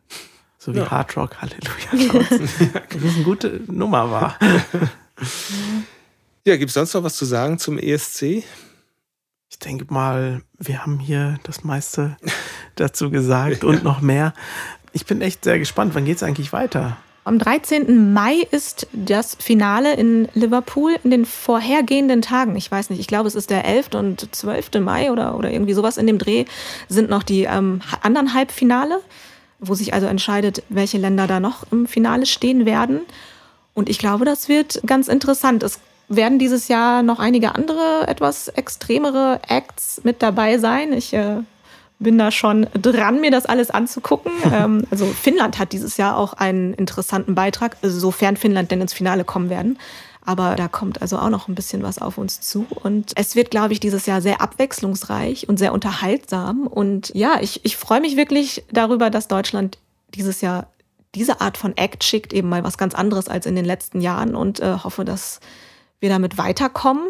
Wobei, da halte ich es dann jetzt natürlich auch ganz mit Lord of the Lost selber, die also sagen, es geht ihnen gar nicht darum, das zu gewinnen, sondern sie wollen eben einen schönen Abend haben. Sie wollen, dass alle Leute einen schönen Abend haben, dass die Zuschauer sich unterhalten fühlen und dass der ESC-Spirit, dass es da eigentlich um die Gemeinschaft geht, um die Unterhaltung, um, um Freundschaft und all diese positiven Ja. Gefühle. Geld und das, auch. Geld und auch. Geld natürlich ein sehr auch positives Gefühl auch. aber dass eigentlich keiner Verlierer sein sollte. Und das wünsche ich mir auch als ESC-Fan, weil das auch für mich so der Grund ist, das zu gucken, also dieses Gemeinschaftsgefühl und dieser Spaß, diese Unterhaltung. Und ja, also wie gesagt, ich hoffe, dass einfach alle einen schönen Abend haben werden, egal wer am Ende gewinnt und keiner traurig nach Hause fahren muss. Ja, traurig nach Hause fahren ist ein gutes Stichwort. Um ein bisschen Sonne zu tanken, würde ich vorschlagen, dass wir jetzt ganz fröhlich, äh, und zwar nicht nach Hause, sondern auf die Insel fahren, auf unsere Apokalypse-Insel. Die Apokalypse-Insel. Ja, die Apokalypse-Insel ist unsere Rubrik, wo wir jede Podcast-Folge einen Song mitnehmen, wenn wir nur einen Koffer hätten, wo ein Song reinpasst für die Apokalypse, den wir mit auf die Insel nehmen können. Da müssen wir uns einen auswählen. Und Markus hat diesmal einen tollen Vorschlag gemacht, das Ganze nämlich in eine Kategorie innerhalb der Kategorie zu pressen. Genau, das Thema in dieser Folge ist One-Hit-Wonder. Und jeder von uns sollte sich also einen Track aussuchen von einer Band, die nur einmal einen äh, richtig großen Hit gelandet hat. Der ESC-Vorentscheid findet in, in Liverpool statt, in England. Und aus England stammt auch mein One-Hit-Wonder, das ich mitgebracht Die habe. Beatles. Ich habe wahrscheinlich das Gegenteil. Paul, Ringo, äh, John. John. Der One Hit Wonder halt, man erinnert sich nicht dran. Ich habe das Lied zum ersten Mal gehört mit vier Jahren. Also das war im Jahr 1982, das war kurz nachdem es rausgekommen ist und es war wirklich ein Hit, denn es lief im Radio und immer wenn es da lief, dann äh, haben sich meine Eltern die Ohren zuhalten müssen, weil ich es mitgesungen habe, zumindest in meiner kindlichen Auffassung, was sie da wohl so singen könnten, so in, in Lautsprache. Ich wiederhole das jetzt nicht, wie das geklungen haben könnte, aber ich erzähle mal, wie es zu dem Lied kam, bevor ich euch sage, welches Lied das ist. Und ich glaube, ihr kennt das beide, würde ich vermuten. In den frühen 80ern, da äh, gründete der Sänger Jim Diamond die Band, um die es geht. Ich sage auch mal den Namen. Ich, vielleicht weißt du dann schon, um wen es geht. Die Band heißt PhD. Und ähm, die hatte eigentlich nur einen, einen wirklichen Hit. Und äh, Jim Diamond hat diese Band halt gegründet, zusammen mit Simon Phillips und Tony Hymes. Und die, haben beide schon zusammengearbeitet für Jeff Beck, den Gitarristen, kannten sich also vorher schon. Und Aber Simon Phillips war jetzt nicht der Drummer, oder? Der Ähm, kannte Drummer Simon Phillips? der hat auch später bei Toto gespielt und bei Asia gespielt. Also ist er das doch? Das äh, ist er, genau. Naja, der ist dann später da ausgestiegen, als Nein, das eine One-Hit-Dingen weg war. ist er da raus. Naja, aber da, da sind wir jetzt noch nicht. Also die haben dann gesagt, okay, wie nennen wir uns denn als Band? Und das war dann relativ einfach. Die haben die Initialen der Nachnamen genommen, PhD. Und das ist auch noch ein lustiges Wortspiel, weil das ja auch so ein akademischer Titel ist, so ein, so ein internationaler Doktortitel. Also die wollten auch Erfolg haben, haben sich hingesetzt, wie soll denn der Song klingen, den wir da machen, haben am Reißbrett quasi überlegt, was da am besten so reinkommt, sollte um die Liebe gehen und die haben es direkt richtig gemacht, die haben ein Musikvideo gedreht. Und dieses Musikvideo hat auch gleich eingeschlagen in die Vollen. Das war nämlich direkt das fünfte Video, das überhaupt auf MTV in den USA gelaufen ist. Und eigentlich waren all diese Songs, die da liefen, als Video sofort Hit. Granaten und sind durchgedrungen direkt an die Spitze der Charts. Leider nicht für diesen Song. Der Song, über den ich spreche, der war erfolgreich in Europa, der war erfolgreich in Australien, aber in den USA hat das irgendwie nicht so ganz geklappt. Und wenn ich mir das Musikvideo angucke, und es gibt nicht nur eins, es gibt drei davon, und die sind alle, eins ist cringer als das andere, es geht in allen dreien irgendwie um die Objektifizierung einer Frau oder mehrerer Frauen. Ich habe das mal gesehen, Ja. aber ich, ich dachte, es gibt nur eins. Also, nee, nee, nicht, es gibt war. tatsächlich mehrere und die Wer sind dreht alle, denn mehrere zu einem Lied? alle, alle komisch. Da gibt es auch einen K.O.-Tropfen-Gag zum Beispiel in Oha. einer Szene. Ja? Und das ist, Ach, die da guten werden alten heute, 80er. damals hatten irgendwie die Leute geglaubt, dass man darüber lachen könnte. Ist aber egal. Im Radio hört man diese peinlichen Videos ja nicht. Und äh, schon gar nicht, wenn man es im deutschen Radio hört. Und ich fand das ganz toll. Und der Song heißt I Won't Let You Down. I won't let you down, won't let you down again. Wo man denkt, das singt eine Frau. Das Und man ist ein denkt, Mann. das ist, genau, genau, genau. Und das habe ich wohl irgendwie als Kind permanent gesungen, die ganze Zeit. Neue Kategorie, Nico singt. Nico singt, ja, genau. Ähm, ja, das würde ich gerne mitnehmen. Die Band hat danach versucht, mit ihrem Album, mit den Songs darauf nochmal Fuß zu fassen. Das hat alles nicht geklappt. Das kam nicht an, was die gespielt haben. Schon bei den Aufnahmen des zweiten Albums hat sich dann eben der Simon Phillips verabschiedet, hat gesagt, nö, ich mach mal was anderes und ist dann eben ja, zu, zu Asia, zu Toto gegangen, hat auch bei The Who gespielt. Ja, der hat überall mal gespielt, tatsächlich. Ja, und das zweite Album ist auch sang- und klanglos in der Versenkung gelandet. Jim Diamond hat nachher nochmal eine Solokarriere gemacht. Er hatte 84 nochmal in UK so einen Hit, den ich aber auch nicht kannte. Und dann 2006 nochmal versucht mit einem dritten PhD-Album als Duo. Hat auch keiner gehört, kannte keiner. Also die, die Plays auf Spotify sind auch Das höre ich mir mal komplett durch. ja, kann ich dir empfehlen, äh, aber du wirst es wieder vergessen. Jim Diamond, der Sänger, ist 2015 leider gestorben und es ist ziemlich eindeutig, dass PhD damit dann auch ein One-Hit-Wonder bleiben. Und das ist das, das ich heute mitnehmen möchte. I Never Let You Down. Sehr von schön. PhD. Sehr schön. Ja, ich habe jetzt nicht ganz so viele Background-Infos zu dem Song wie du. Ich, ich muss übrigens kurz sagen, ich habe da von 80s 80s Radio, da habe ich mir ganz viel davon durchgelesen. Es ist nämlich total schwer, was dazu zu finden. Shoutout to 80s. 80s. Shoutout. Ist Genau. das jetzt deine PhD-Quellenangabe? Das ist meine Quellenangabe jetzt, genau. Ich gucke immer nur bei Wikipedia und hoffe, dass es da ein Trivia-Fenster gibt.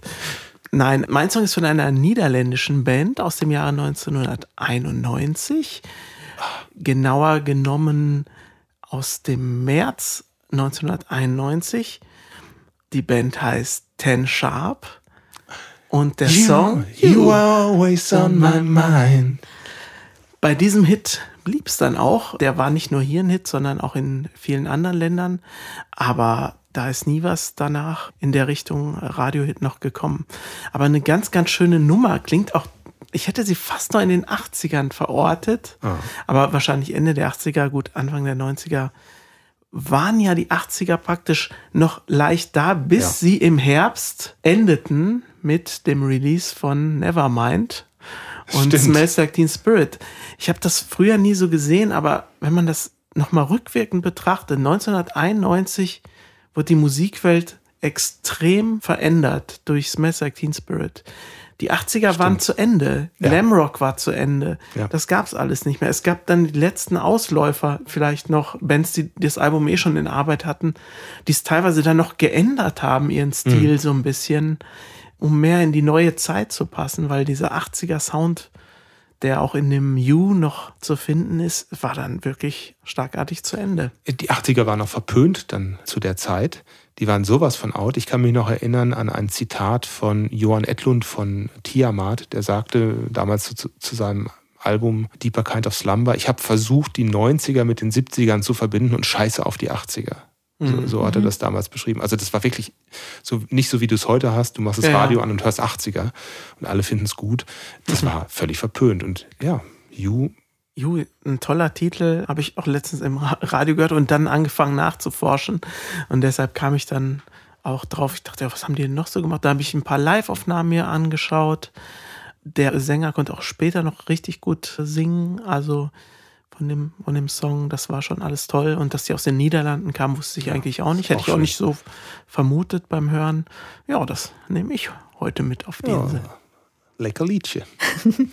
Ja, ungeplant passt das dann chronologisch ganz gut, denn mein Song ist von einer deutschen Band aus dem Ländle, dem wunderschönen Sinsheim. Geschrieben wurde der Song 1996 von einem jungen Mann, ich glaube, der müsste so um die 20 gewesen sein, ein Student, der hatte da gerade sich auch ein neues Keyboard gekauft, wohl gebraucht gekauft und äh, davor genau, das warst du, Nico. Äh, Nein, nein, ich glaube, ich habe eine Ahnung, ich vor- vorprogrammierte Einstellung irgendwie gefunden äh, mit irgendeinem coolen Sound und da ist dann sehr schnell in sehr kurzer Zeit ein Song entstanden, in dem er ja den Schmerz einer einer Trennung verarbeitet, also eigentlich gedacht als melancholischer Song zumindest inhaltlich. Man hat das dann an verschiedene Plattenfirmen geschickt, keiner wollte den Song haben. Bis dann 1998 er tatsächlich rausgekommen ist und dann auch im gleichen Jahr, also 98, zu einem Riesenhit wurde. Diese Band hatte danach noch zwei andere Songs, die auch in verschiedenen Ländern irgendwie sich verkaufen konnten, aber kein Song kam auch nur ansatzweise an diesen großen Hit ran. Deswegen ne- nehme ich das jetzt auch mal als One-Hit-Wonder. Ja, wie gesagt, ein Song über eine Trennung, eigentlich ein trauriges Thema, aber bis heute auf jeder Party ein Riesenhit, darf, darf nirgendwo darf fehlen. Darf ich summen? Ob ich, darf ich tippen? Ja, so.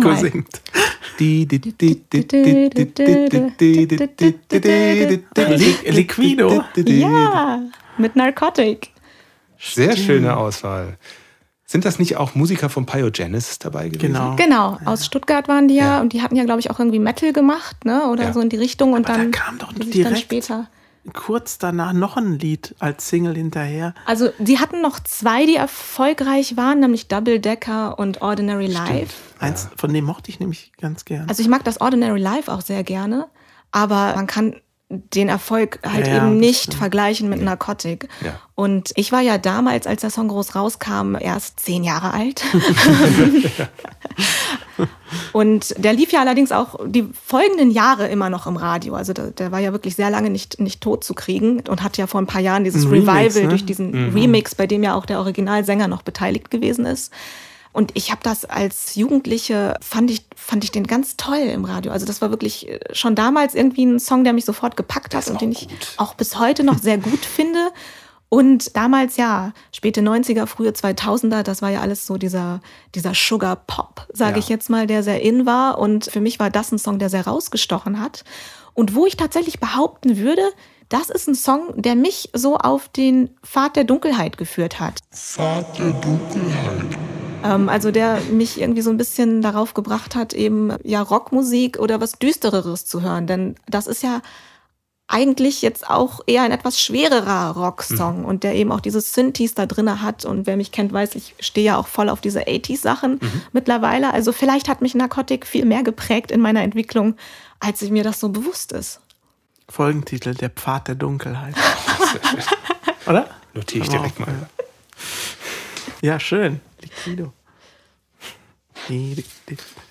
Das sind ja richtig tolle Titel hier heute. Also die Playlist wird richtig voll. Ich glaube, wir nehmen auch von den ESC-Songs mal unsere drei Favoriten mit drauf, würde ich vorschlagen. Es kostet ja nichts. Und dann habe ich noch eine kleine Überraschung hier, und zwar von unserer Mitstreiterin in der Band Elaine, der Joran. Die hat uns nämlich eine Sprachnachricht hinterlassen mit ihrer Auswahl für das One-Hit-Wonder bei der Apokalypse-Insel. Und ich spiele das mal eben ab.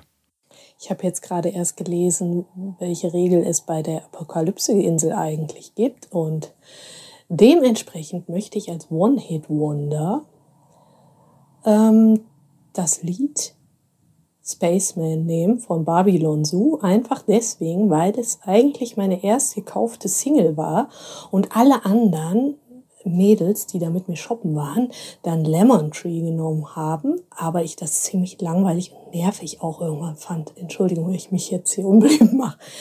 Aber genau. Und dann würde ich noch als Extrawurst, weil ich ja das nicht lassen kann, äh, noch Macarena nehmen, weil ich das auch öfter mal höre und dazu auch mal tanze. Und ich rate es jedem, das auch zu tun.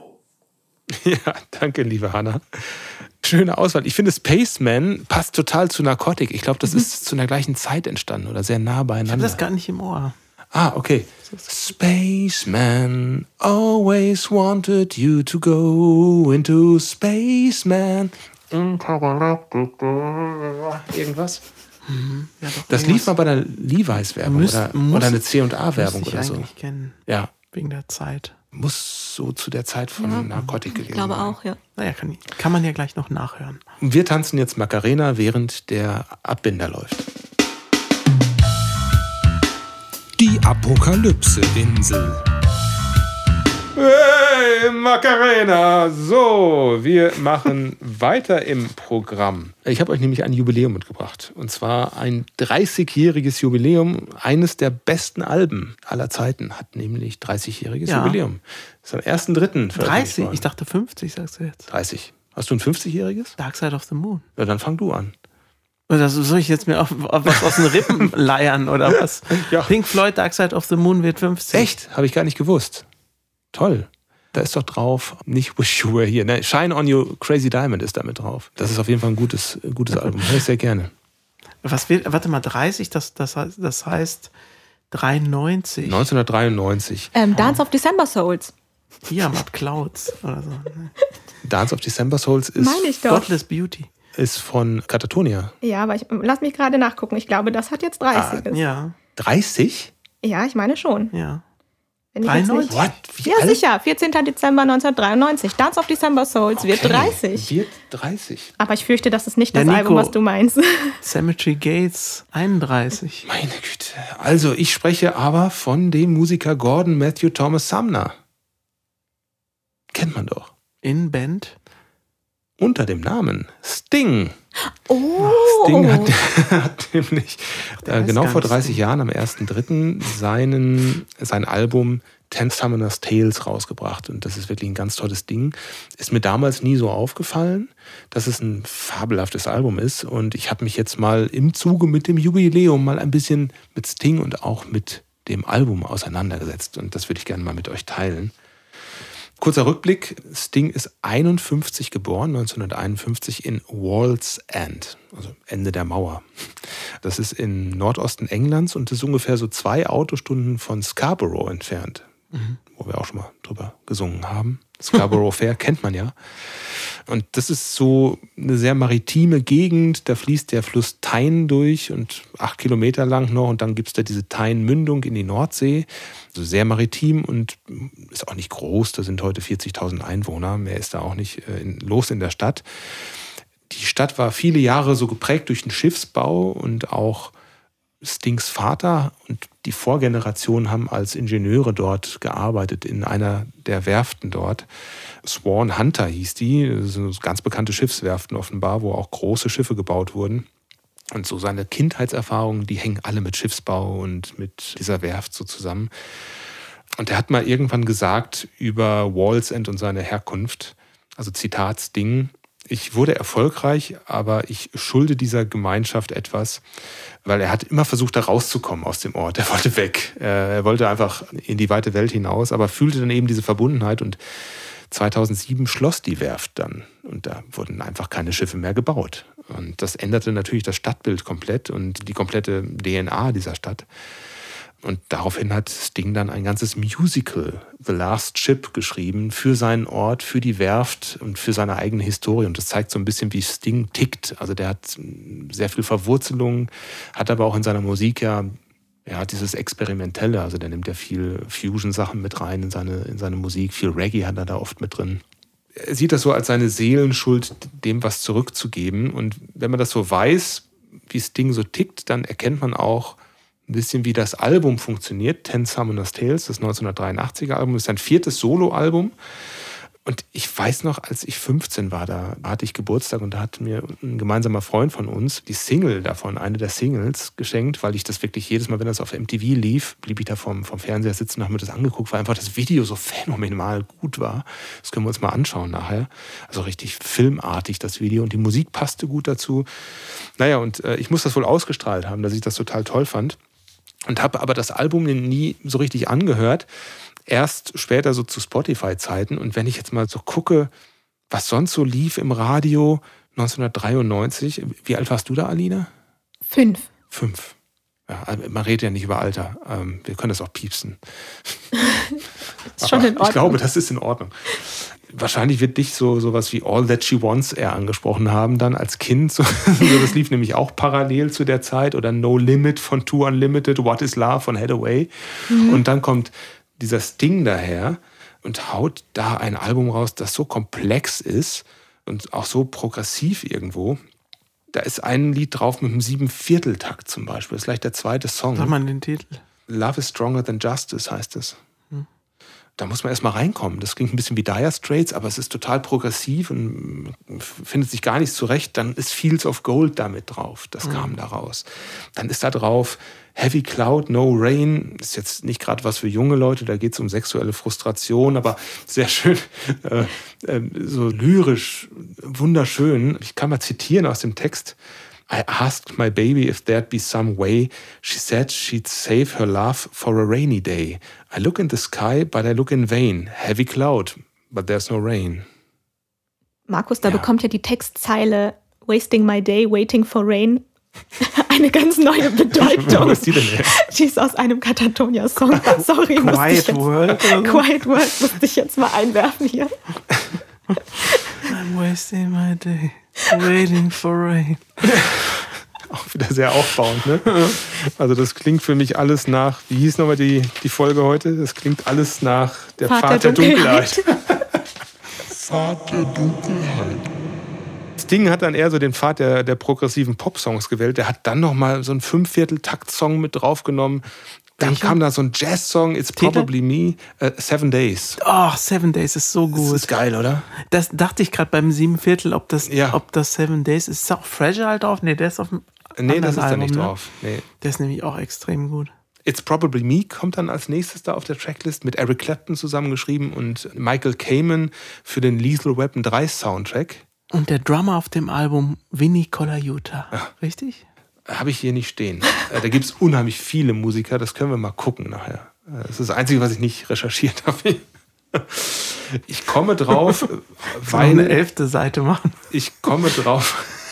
Ich komme drauf, weil ich dieses wundervolle Lied Shape of My Heart gehört habe im Radio. Und daraufhin dachte ich, ey, jetzt hörst du mir das Album an und jetzt erfährst du mal mehr über das Lied und über das Album. Und das hat jetzt tatsächlich dann Geburtstag, 30-jährigen Geburtstag. Mhm. Und Shape of My Heart ist so ein Lied, da nutzt er dieses Bild der Spielkarten und baut das quasi so in seine Geschichten mit ein. Und Shape of My Heart, ja, da geht es halt auch um die Spielkarte des Herzens. So, ähm, ganz toll, ganz berührend. Ja, ich kriege Gänsehaut, wenn ich dran denke. Äh, Fields of Gold muss man gar nicht groß drüber sprechen. Das ist ja auch einer der Songs, die sofort die Emotionsknochen äh, in Schwingung versetzen. Finde ich ganz, ganz, ganz toll. Und noch eine lustige Sache ist mir aufgefallen, da könnt ihr mir vielleicht auch wieder helfen. Also erstmal eure Meinung zu Sting. Was, was haltet ihr von Sting? Habt ihr da was was euch erinnert irgendwie oder woran ihr denkt? Ich habe jetzt tatsächlich gar nicht so viele Assoziationen mit oh. Sting. Das ist ein Künstler, bei dem ich tatsächlich noch nie viel nachgedacht habe. Also oh. jetzt, wo du natürlich so viele Songs erwähnt hast, da sind da viele bei, die ich also auch wirklich sehr schön finde und ähm, auch sehr ergreifend. Ja. Ja, so mit ihm als Künstler habe ich mich tatsächlich noch nie so auseinandergesetzt. Da bin ich also leider raus aus dem Thema. Ja, aber ist doch schön. Dann ähm, aber dann sollte ich jetzt wahrscheinlich mal damit anfangen und Hast mir auch das Album mal anhören. Da ja. habe ich ganz viel zu entdecken.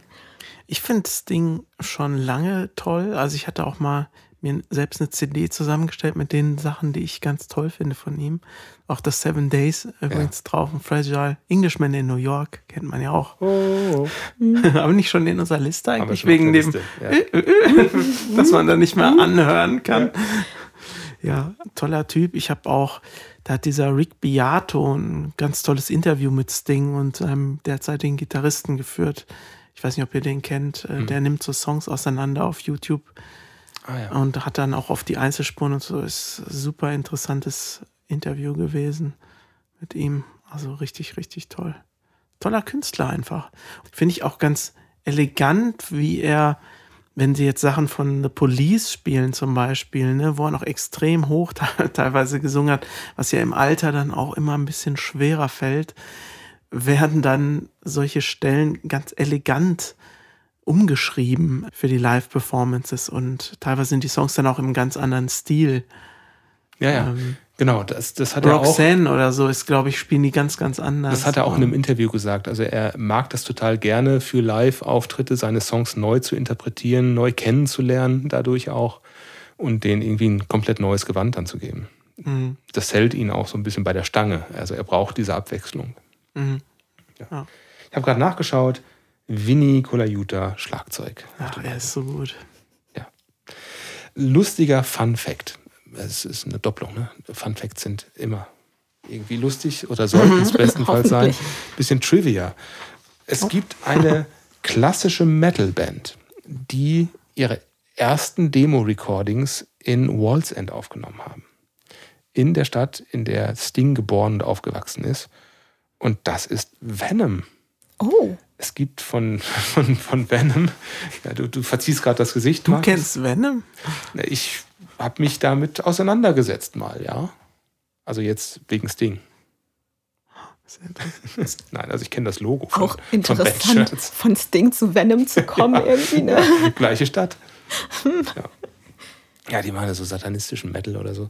Und es gibt tatsächlich ein, ähm, ein, ein Demo-Album, und da steht tatsächlich drin, dass in den Impuls-Studios oder Impulse-Studios in Walls End die 50 Pfund Demo-Recordings aufgenommen wurden. Und so heißt dann eben auch, steht hinter den Tracks immer drin, 50 Pounds Demo-Recording.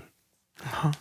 Ja, total trashig. Aber da sind so die ersten Songs entstanden. Also Venom ist eigentlich so, was man als die erste Black Metal-Band genau. bezeichnet. Genau. Ja. Celtic Frost. Ja. Und dann waren schon Bessery da, so die drei waren so die, glaube ich, schon 83 oder oder 82 irgendwie. Mhm. Ja, wobei die ersten Sachen so eher wirklich nach Hard Rock klingen, ne? so gar nicht nach Metal, würde ich fast sagen. Also ich habe da mal reingehört in diese Demos.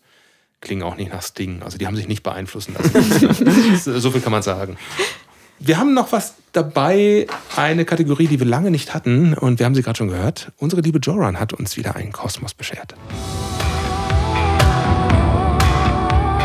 Jorans Kosmos. Dies ist das Ende.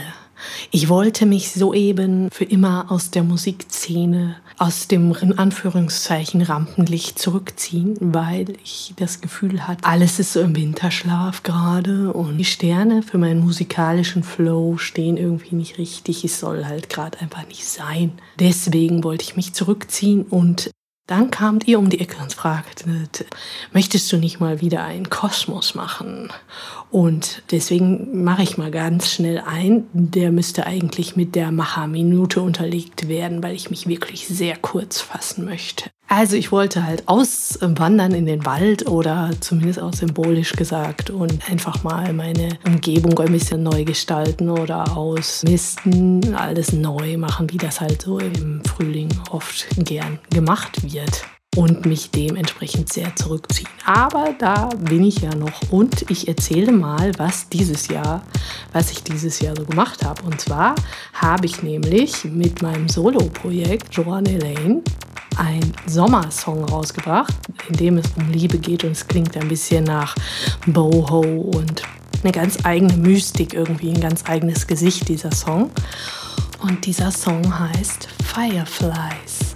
Da haben mitgewirkt die Bianca Stücker und der Oliver Peach, die ja schon ein paar Mal bei mir mitgewirkt haben, die auch gute Freunde von Elaine sind. Und natürlich hat auch mein Mixer Paul Landry mitgewirkt an der E-Gitarre und Akustikgitarre und Cello. Und ja, hört euch das doch mal an. Das kann man ja auf die Playlist setzen und lasst euch verzaubern. Des Weiteren habe ich ein, ein Video gedreht und das, das lässt sich manchmal leider nicht vermeiden, weil wenn ich mir vorstelle, zu diesem Lied könnte man eigentlich auch gut ein Video machen. Und wenn ich dann zwei Minuten länger denke, ist es eigentlich schon zu spät. Weil wenn der Gedanke gedacht ist, dann gibt es eigentlich kein Zurück mehr. Aber ich, also es war schon wieder totaler Irrsinn. Man hat in dem Prozess des Videoschneidens hat man so eine Kurve. Da denkt man erst, oh Gott, ist das schlimm und ist das viel. Das, das kann man nie im Leben fertig machen und dann manche Sachen passen auch einfach nicht oder es schleichen sich Fehler ein, also die es erschweren. Und dann gibt es aber irgendwann so einen Punkt, äh, man braucht lange, um den zu erreichen. An dem weiß man, es wird gut oder es wird was. Aber bis zu diesem Punkt zu gelangen, äh, da schleicht sich schon so ein leichter Wahnsinn ein, muss man sagen. Dieses Video könnt ihr jedenfalls sehen, wenn ihr auf YouTube sucht, Elenia Winterrose. Da schaut's doch mal nach und hinterlasst mir eure Kommentare gerne. Es gibt sogar Rehe in diesem Video. Sehr schön. So, ich habe ansonsten sehr viele Ideen und äh, Lieder auch noch rumliegen. Ich muss sie nur irgendwie äh, mixen und rausbringen. Also es sind so die finalen Schritte, die einfach fehlen und da stehen die Sterne gerade nicht richtig und das Puzzle ist noch nicht zusammengebaut. Deswegen renoviere ich erstmal. Das soll ja im Feng Shui auch sehr gut helfen, habe ich gehört. Zum Thema äh, Sammlung auflösen oder so. Da kann ich nur das beitragen, dass, dass ich da manchmal Marie Kondo gerade für mich entdeckt habe und mich hoffentlich von ihr inspirieren lasse. Aber ich kenne das auch vom Feng Shui und so, dass das, also das beschäftigt mich schon seit Jahren, dass das ja helfen soll. Und ich probiere ja gerne aus und hoffe dann, dass es funktioniert.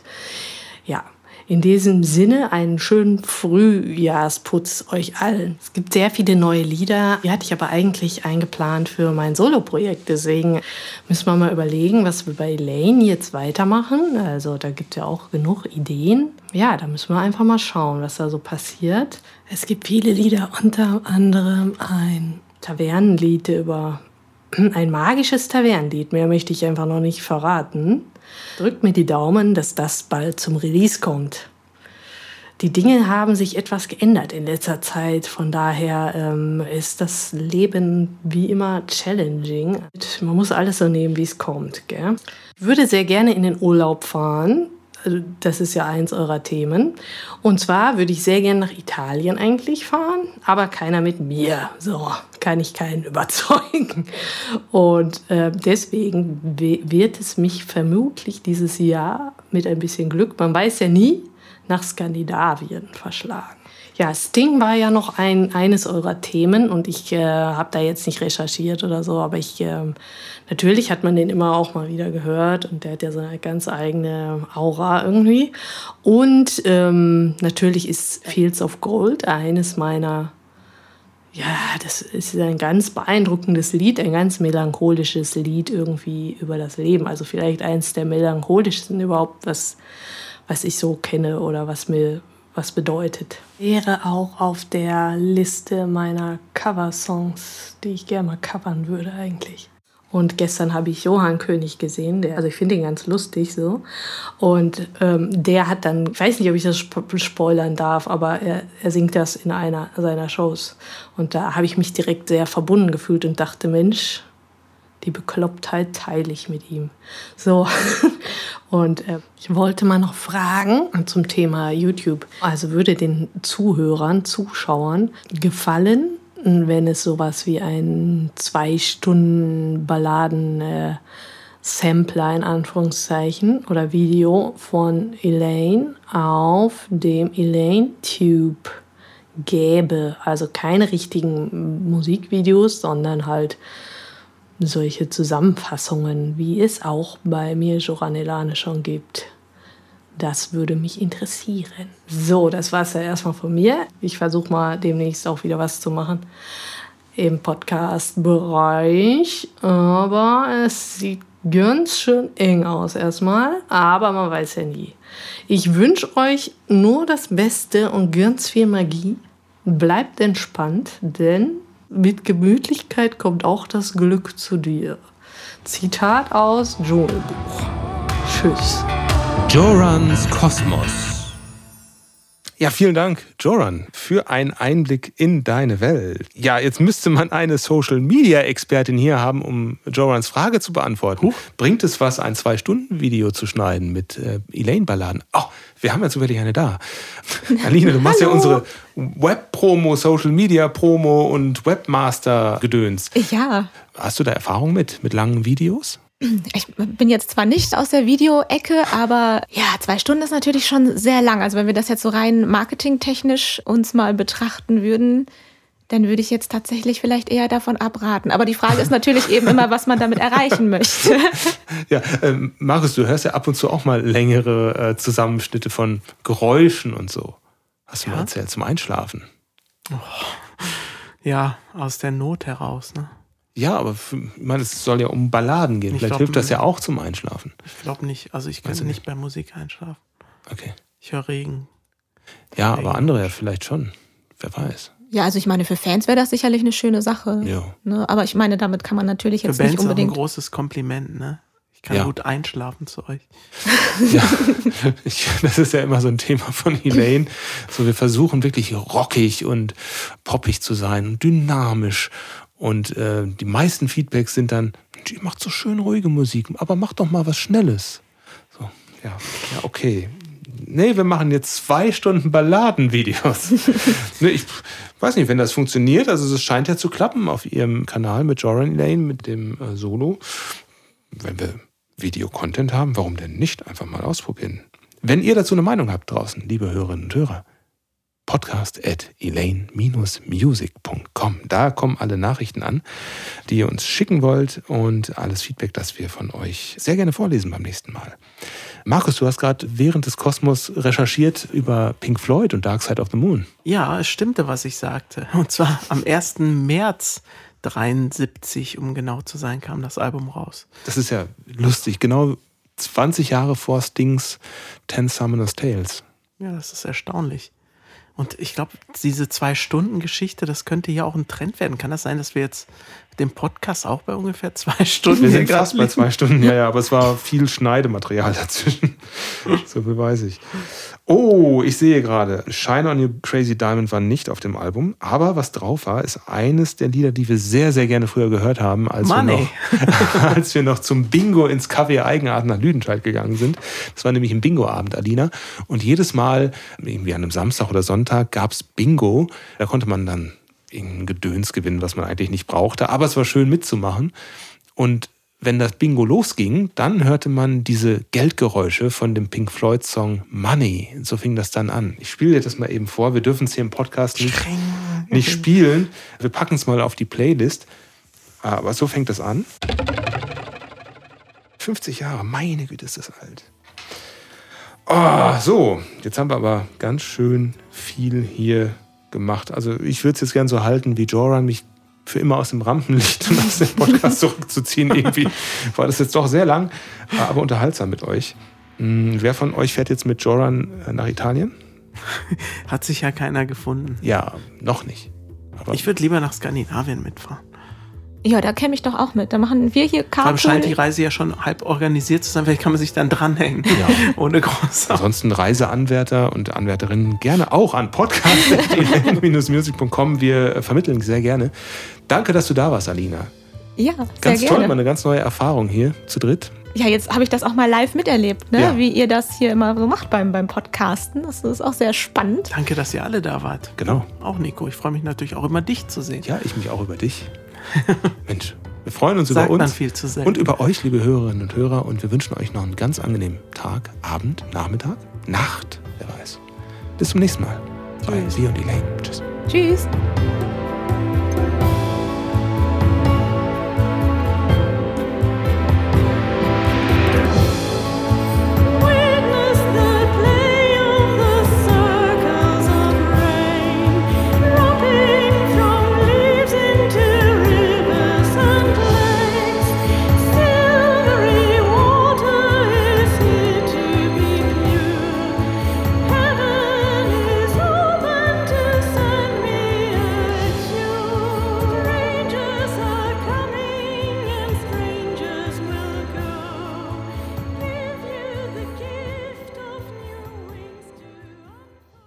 Dieser.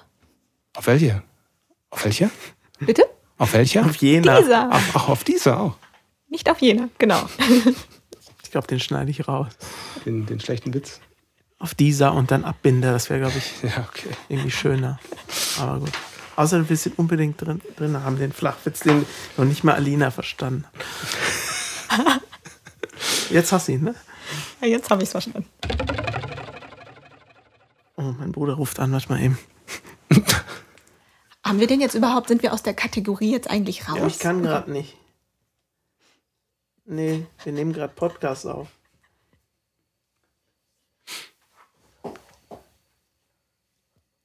Ja, ich melde mich vielleicht später nochmal. Tschüss. Das ist jetzt eine Zuschauerfrage, oder? Pfad der Dunkelheit.